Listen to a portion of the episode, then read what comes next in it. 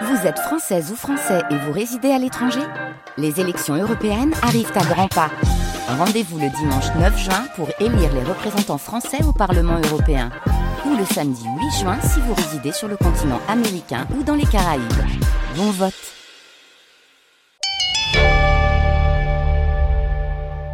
13 novembre, l'enquête.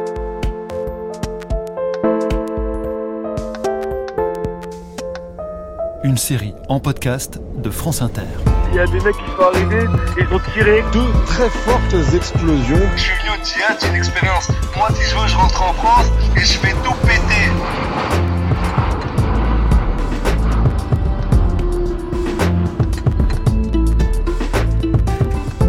Le I voulait frapper un grand coup pour sidérer le monde entier. Épisode 8 L'usine des kamikazes. Nous arrivons maintenant au printemps 2015. Le groupe État islamique se lance dans l'organisation d'attentats à l'échelle industrielle. À Raqqa, c'était une véritable usine, rapporte un revenant en garde à vue à Levallois-Perret au siège de la DGSI, le renseignement intérieur. Reda Ham est un jeune technicien en informatique. Il déclare qu'il a été recruté par Abdelhamid Abaoud, le Belge qui se filmait avec des cadavres et qui s'est échappé après l'attentat déjoué de Verviers. Abaoud lui aurait demandé Imagine un concert de rock dans un pays européen, si on te passe de quoi t'armer, est-ce que tu serais prêt à tirer dans la foule? Le suspect est mis en examen par le juge d'instruction Marc Trévidic. En fait, euh, Abaoud cherchait des volontaires pour faire des attentats en Belgique et en France. Et, euh, grosso modo, bah, il arrivait devant les nouvelles recrues. Euh, il voyait qui était français, qui avait un passeport euh, belge ou français. Et puis, euh, c'était un peu qui est candidat pour aller faire des attentats contre ces couffards de français. Et puis, il y, a, il y a plein qui levaient le bras. Là, il choisissait selon le profil et il faisait un entraînement spécial pour ces gens-là. C'est l'idée générale, même si Abdelhamid Abaoud est un peu plus discret. Reda Ham, le mis en examen, est parti en Syrie en mai 2015. Passé la frontière, il est conduit en bus à Raqqa avec d'autres arrivants. Dans la ville, les djihadistes baissent les stores, les rues sont bâchées. Ils se méfient des espions qui renseignent la coalition internationale sur les cibles à bombarder. Ensuite, direction le camp d'entraînement, sauf pour Reda Ham. Il est mis à l'écart, pas franchement rassuré, par des hommes cagoulés. Il l'amène à Abdelhamid Abaoud, le profil de la nouvelle recrue l'intéresse car il est parisien et son visa turc n'a pas encore expiré. Alors il choisissait des gens qui n'étaient pas fichés ou qui pouvaient Oui. encore rentrer en France Oui, sans tout à être fait. repérés. Logiquement, on, on pouvait penser d'abord qu'ils s'étaient pas mis sur Facebook, euh, qui n'avaient pas annoncé à la terre entière qu'ils étaient partis. C'est déjà quand même pas mal. euh, bon. Et puis, donc, qui n'étaient pas trop connus, qui étaient volontaires, qui avaient l'air pas trop bêtes, à mon avis. Reda Ham affirme qu'il a accepté pour pouvoir rentrer en France et se sortir de ce bourbier, ce sont ses mots. Abaoud va lui-même le former pendant quelques jours. Il s'énerve contre le jeune Parisien, pas très habile à la Kalachnikov et qui se blesse au premier tir de grenade. Donc Reda Ham, il fait cet entraînement, Oui. donc assez rapide, hein, c'est pas un... C'est rapide, des choses très simples, hein, euh, comment tirer à la calache euh, sur une foule, des choses vraiment, euh, voilà, il y a des entraînements un peu particuliers. Tout ça sous l'égide vraiment d'Abaoud. Et après? Bah, il savait que l'objectif était un concert de rock, mais il n'avait pas de détails du tout. Il devait être contacté sur une boîte mail dédiée avec une clé de cryptage par Abaoud pour avoir la suite, les consignes exactes, comment récupérer les armes, etc. Et on l'a arrêté entre-temps. Mais ceci dit, il a donné beaucoup d'informations et il a indiqué, comme beaucoup d'ailleurs, que il avait renoncé, lui. Hein. Il en avait profité pour rentrer, mais il voulait pas du tout faire d'attentat. Ce qui est vrai ou pas, j'en sais strictement rien. Ça, c'est une histoire difficile à, à appréhender. Reda Ham rentre à Paris en juin, après un détour par Prague et Bruxelles. Dénoncé par un autre revenant, il est placé sous surveillance, puis il est interpellé en août 2015. En garde à vue, il insiste Tout ce que je peux vous dire, c'est que cela va arriver très bientôt. Là-bas, c'était une véritable usine et il cherche vraiment à frapper en France ou en Europe. Le New York Times a recueilli en 2016 le témoignage d'un autre revenant incarcéré en Allemagne. Il s'appelle Harry Sarfo, il est parti en Syrie en avril 2015 et dès son arrivée, un djihadiste vient lui proposer une mission particulière. Un homme m'a approché, il m'a dit tu as vécu à Londres et j'ai entendu que tu étais né en Allemagne. Um, Est-ce que tu as des contacts ou des réseaux en Allemagne qui seraient prêts à donner leur vie pour l'émir Abu Bakr el-Baghdadi D'après ce revenant, les djihadistes cherchent des profils de délinquants qui savent se procurer des armes ou des faux papiers. Et alors mon ami leur a demandé, et pour la France? Et ils ont commencé à rire, mais vraiment, ils en avaient les larmes aux yeux. Et ils disaient, ne t'inquiète pas pour la France, Mafi Mouchkila. En arabe, ça veut dire pas de problème. Ne t'inquiète pas pour la France, nous avons assez de gens.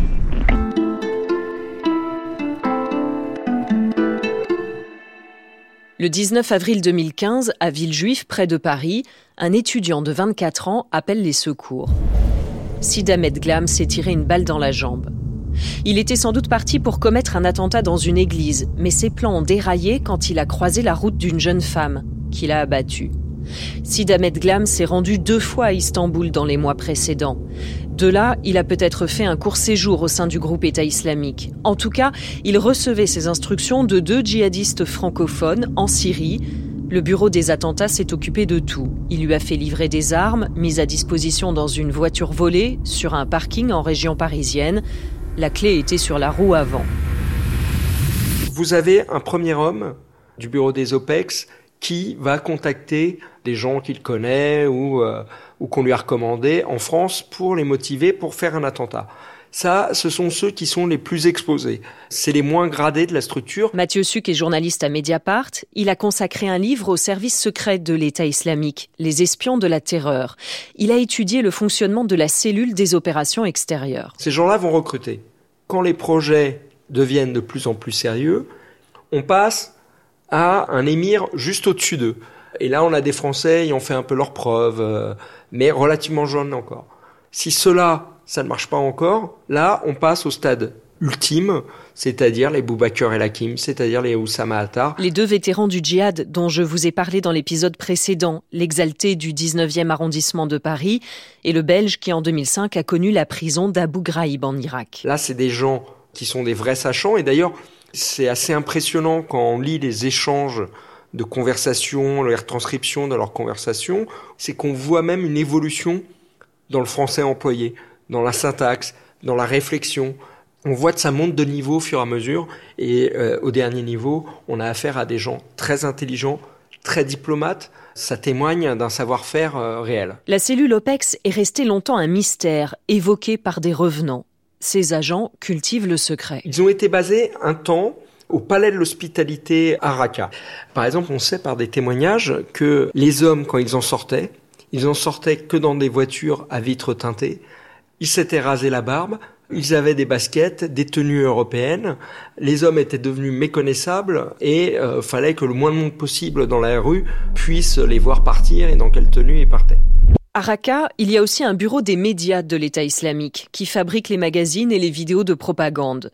Ces productions deviennent de plus en plus professionnelles sur la forme. Quant au contenu, on dirait que l'organisation terroriste cherche à aller toujours plus loin dans l'horreur pour frapper les esprits.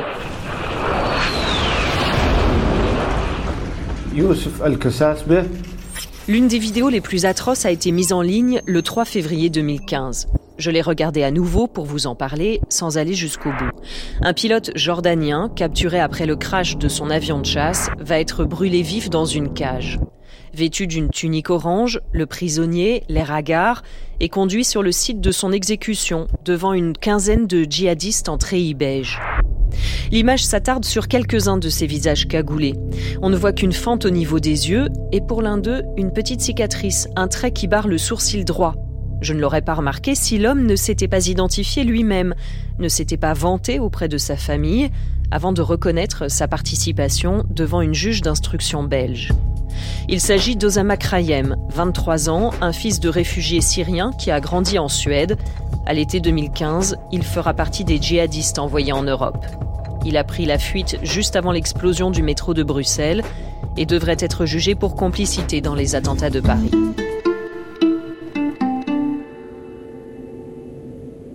Au début de l'année 2015, à Raqqa, le bureau des médias a reçu des renforts.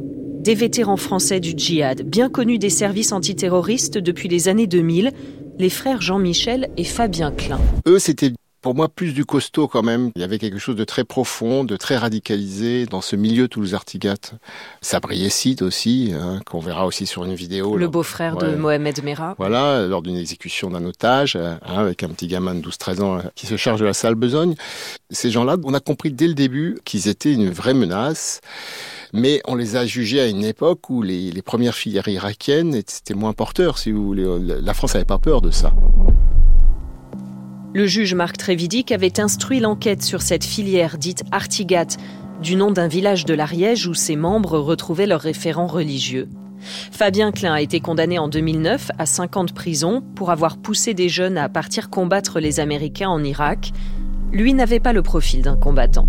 Le problème de Fabien Klein, c'est qu'il a des graves problèmes physiques. Problème de diabète, de surpoids très important. Donc euh, on le voyait pas trop dans le profil djihadiste. Il faut quand même être en bonne condition physique. C'était pas du tout son cas. Il avait des gros problèmes de dos. On n'avait pas l'impression qu'il allait pouvoir partir. Alors du coup, il avait plus un rôle effectivement de gourou. Alors les frères Klein, ils vont partir en Syrie pour euh, Fabien Klein. C'est au début de l'année 2015, donc c'est quand même déjà après euh, les premiers attentats qui ont visé la France. tout le monde se pose la question comment c'est possible qu'il ait réussi à partir sans être empêché? Bah, c'est une grande question. On avait ouvert une, nouvelle information judiciaire pour tous ces gens-là. On avait euh, mis les écoutes téléphoniques, sonorisé les véhicules. Ils connaissaient la musique complètement, c'est-à-dire qu'ils nous ont enlevé les micros des véhicules, par exemple. Je me souviens très bien de ce détail, ça les fait bien rire d'ailleurs.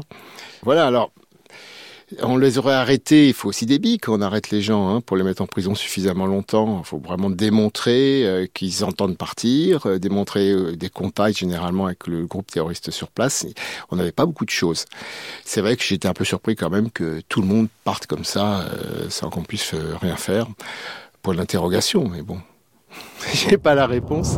Les frères Klein ont toujours aimé la musique. Ils sont passés du rap aux anachides, ces chants a cappella travaillés avec des logiciels audio qui sont pour les djihadistes une alternative à la musique prohibée.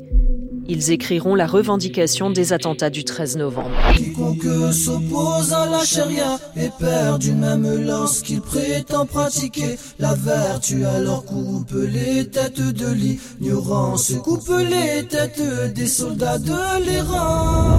Au printemps 2015, d'après un djihadiste, l'organisation terroriste aurait tenu une réunion pour planifier de nouvelles attaques. Elle voit les choses en grand et comme l'explique Mathieu Suc, elle a retenu une date.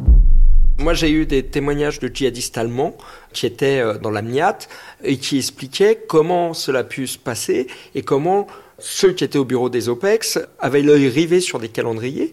Sur le 13 novembre, il y a le match France-Allemagne. Je suis pas sûr que les, djihadistes se disaient qu'ils allaient réussir à tuer euh, François Hollande. Il n'y a rien qui permette de le penser.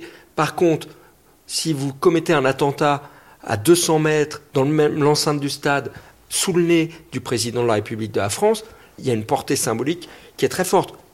Le bureau des OPEX euh, avait cherché à frapper plusieurs fois la France euh, courant 2015, euh, des attentats qui ont échoué, et au printemps, ils vont réfléchir et décider là de changer de méthode, de plus avoir recours à des gens qui étaient déjà sur site, mais projeter un commando pour commettre une tuerie, et il est même vraisemblable que cet attentat n'était pas seulement celui qu'on a malheureusement connu, mais qu'il devait même frapper d'autres capitales européennes. Amsterdam, c'est quasiment sûr, mais il est très vraisemblable que Londres aurait dû être frappé à peu près en même temps ou un peu plus tard. Le I voulait frapper un grand coup pour sidérer le monde entier. L'attentat multisite en Europe. On ne sait pas exactement comment le groupe terroriste a constitué les équipes. Le noyau est composé de combattants français et belges qui connaissent Abdelhamid Abaoud. Quelque part entre le printemps et l'été 2015, le groupe État islamique a fait tourner aux futurs tueurs de Paris des scènes d'exécution qui seront diffusées après les attentats dans un clip de propagande.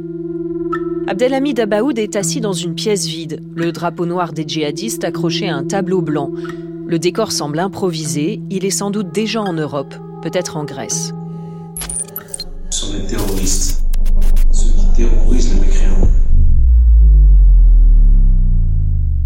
Ensuite, on peut voir chacun des trois Français se lancer dans une diatribe avant d'égorger un homme, ligoté et à genoux. Cet acte est l'une des étapes dans la sélection des forces spéciales du califat. J'ai été envoyé par notre ami Abou Bakr al-Baghdadi Il y a Sami Amimour, le jeune de Drancy que son père emmenait à la fête de l'UMA. Et Wallah, on va vous combattre jusqu'au cœur de Paris, jusqu'au pied de la Tour Eiffel. Comme dans un mauvais film, la caméra s'attarde sur les détails sanglants et la grimace de satisfaction du bourreau. La scène se répète avec Omar Mostefai, le boulanger de Chartres, avec Foued Mohamed Agad, qui était venu avec ses amis d'Alsace, et puis côté belge, avec Bilal Adfi qui se fera exploser près du Stade de France et Shaki Bakrou, un futur tireur des terrasses. Ce que nous apprend cette vidéo, c'est qu'un autre homme venu de Belgique a fait un court séjour en Syrie en 2015. Brahim Abdeslam n'est sans doute pas assez aguerri pour tuer, on le voit qui s'entraîne à tirer à la Kalachnikov. C'est un ancien voisin et ami d'Abaoud qui se fera exploser à la terrasse du comptoir Voltaire à Paris alors que son frère, Salah Abdeslam, a pris la fuite.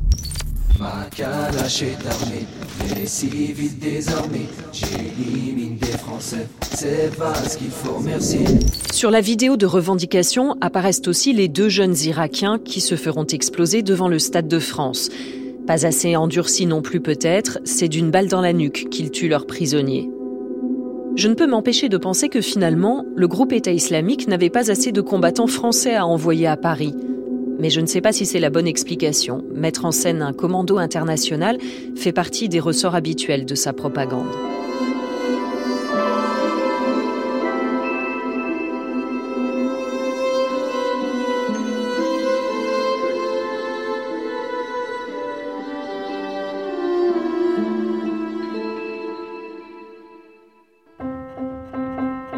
Au mois de juillet 2015, l'Alsacien Foued Mohamed Agad envoie à ses proches des photos de lui devant une belle piscine avec des palmiers.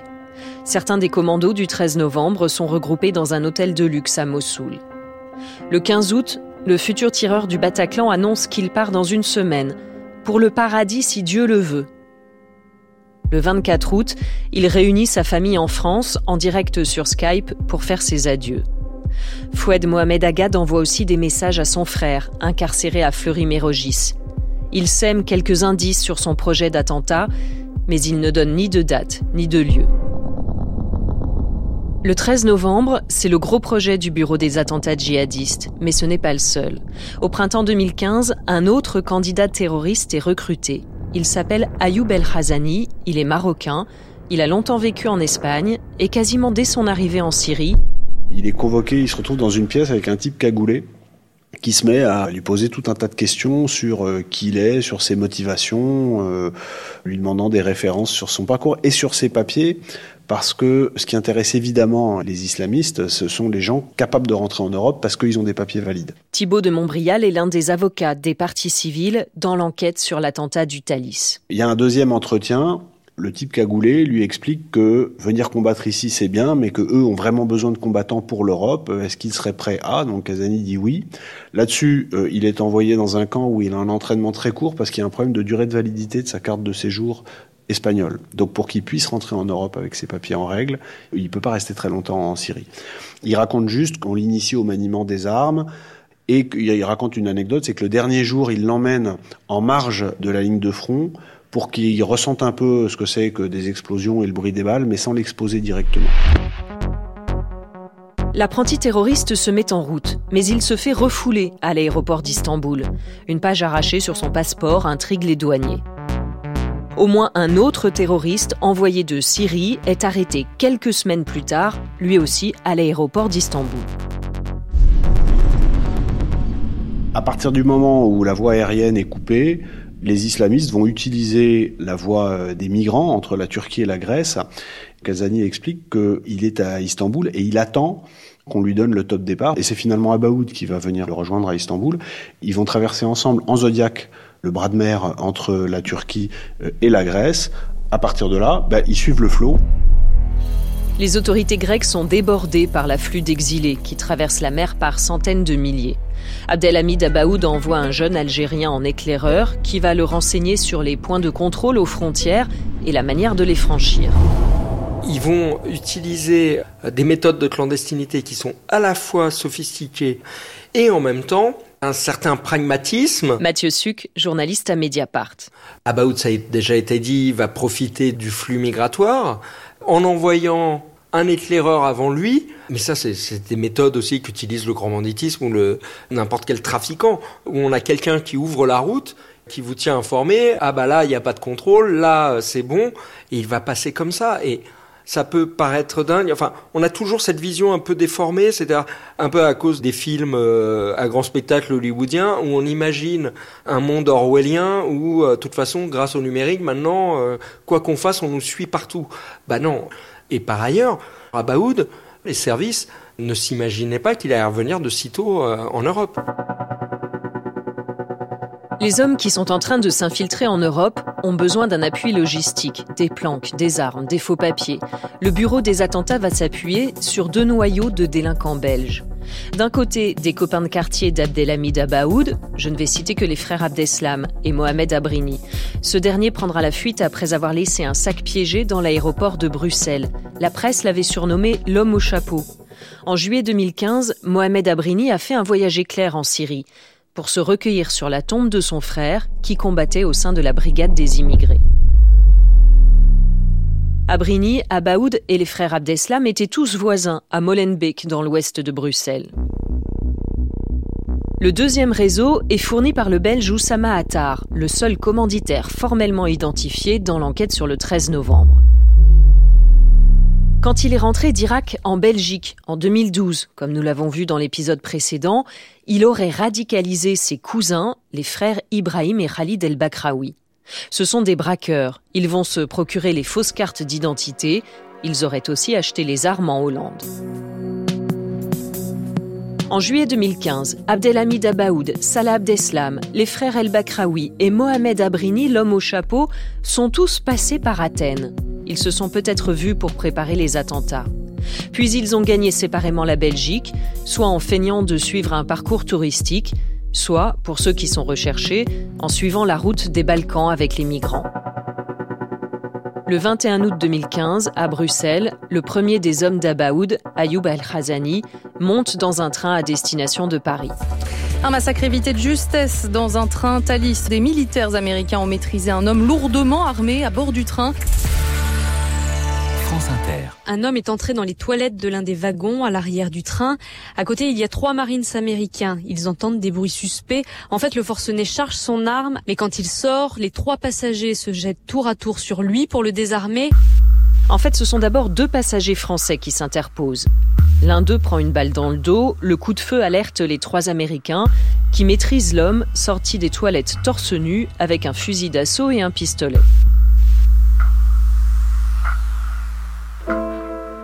Pour l'État islamique, c'est un nouvel échec.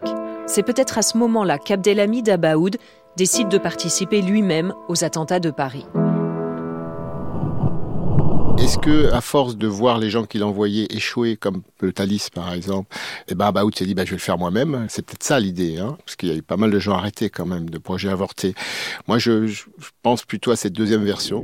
À cette période, en France, les attentats ou projets d'attentats se multiplient, des actes qui sont inspirés par le groupe État islamique, avec ou sans lien direct avec le bureau des attentats en Syrie. Mais les services antiterroristes n'ont pas la vision d'ensemble de ce qui se prépare pour le 13 novembre. Je pense que quand on veut faire un gros attentat, on laisse pas mal de gens faire des petites actions. Parce que les services sont omnibulés par ça, ils, sont sur le feu pour pouvoir arrêter ces électrons libres à droite à gauche. Et pendant temps, on est plus tranquille pour préparer le gros attentat je pense que c'était la stratégie d'Abaoud avec tous ces, ces, feux follets comme ça.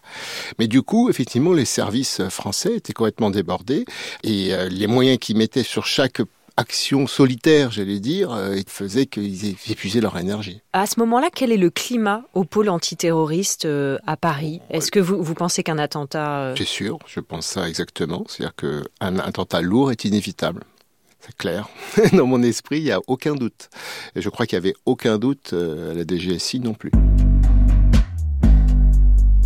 Du côté de la DGSE, le renseignement extérieur français, la neutralisation d'Abdelhamid Abaoud est devenue une priorité urgente pour le service. C'est ce qu'on peut lire dans un message déclassifié du 4 septembre 2015, versé au dossier d'instruction.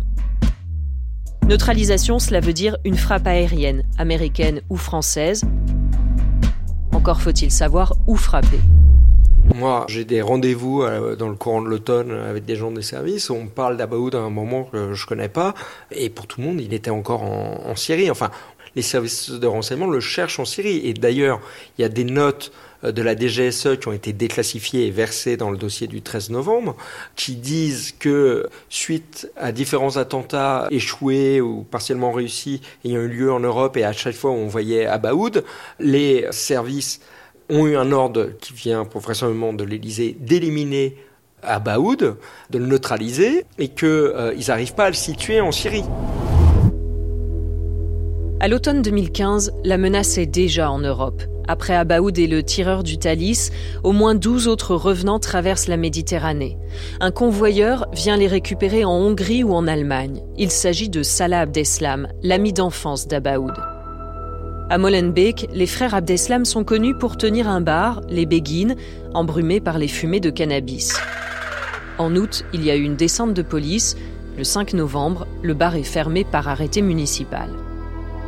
Salah Abdeslam est déjà passé à autre chose. Entre le 30 août et le 13 octobre, il fait cinq voyages en voiture à travers l'Europe et ramène les futurs terroristes de Paris et de Bruxelles. Il se cache dans plusieurs logements loués dans la capitale belge et les environs. Salah Abdeslam sert aussi de chauffeur aux deux artificiers.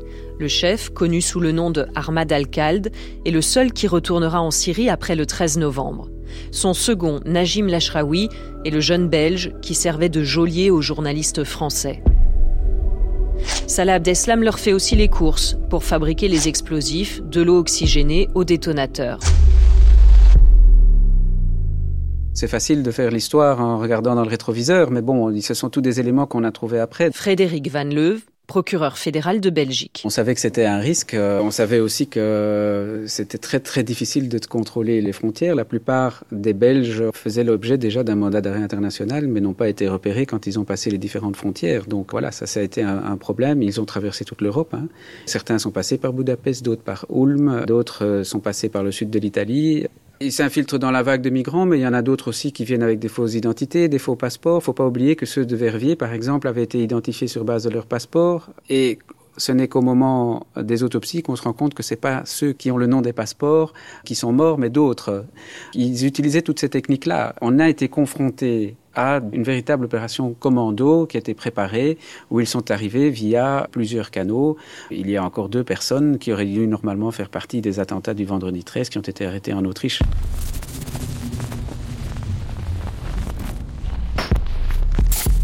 Il s'agit d'un Algérien et d'un Pakistanais qui ont accosté en Grèce le 3 octobre avec les deux Irakiens du Stade de France. L'Algérien et le Pakistanais, munis de faux passeports syriens, ont été refoulés à la douane. Après trois semaines de rétention, ils se remettent en route, mais ils n'arriveront pas à temps pour le 13 novembre. Ils seront arrêtés le 10 décembre en Autriche. Ils ont identifié Oussama Attar comme le commanditaire qui les avait envoyés faire un attentat suicide en France. Ils seront jugés pour les attentats de Paris. Paris n'est pas leur seul objectif. Mohamed Abrini, l'ancien voisin d'Abaoud et des frères Abdeslam, le futur homme au chapeau, voyage beaucoup. Cet été 2015, il est allé en Angleterre. Les enquêteurs soupçonnent, sans pouvoir l'établir, qu'il s'agissait de repérage. Le matin même du 13 novembre, deux membres du groupe, un Tunisien et le Suédois qui avait participé à l'exécution du pilote jordanien, sont chargés d'une mystérieuse mission. Ils prennent le bus et vont faire un tour à l'aéroport d'Amsterdam Schiphol.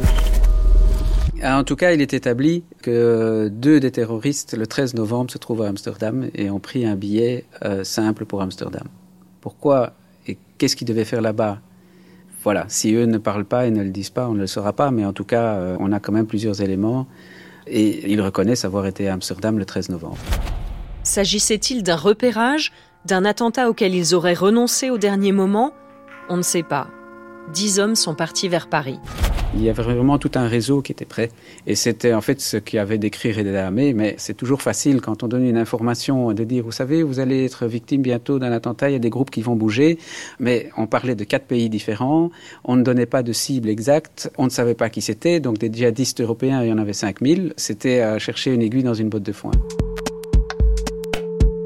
Quatre ans après, l'image est saisissante, même s'il manque encore quelques pièces du puzzle. Ce récit, je n'aurais évidemment pas pu le faire avant le 13 novembre. L'homme du Thalys, par exemple, n'est passé aux aveux et n'a révélé ses liens avec Abdelhamid Abaoud qu'un an et demi après. Le 13 novembre, Paris compte ses morts. Après la sidération et le temps des secours, l'enquête judiciaire va commencer. Elle va vite nous ramener en Belgique. «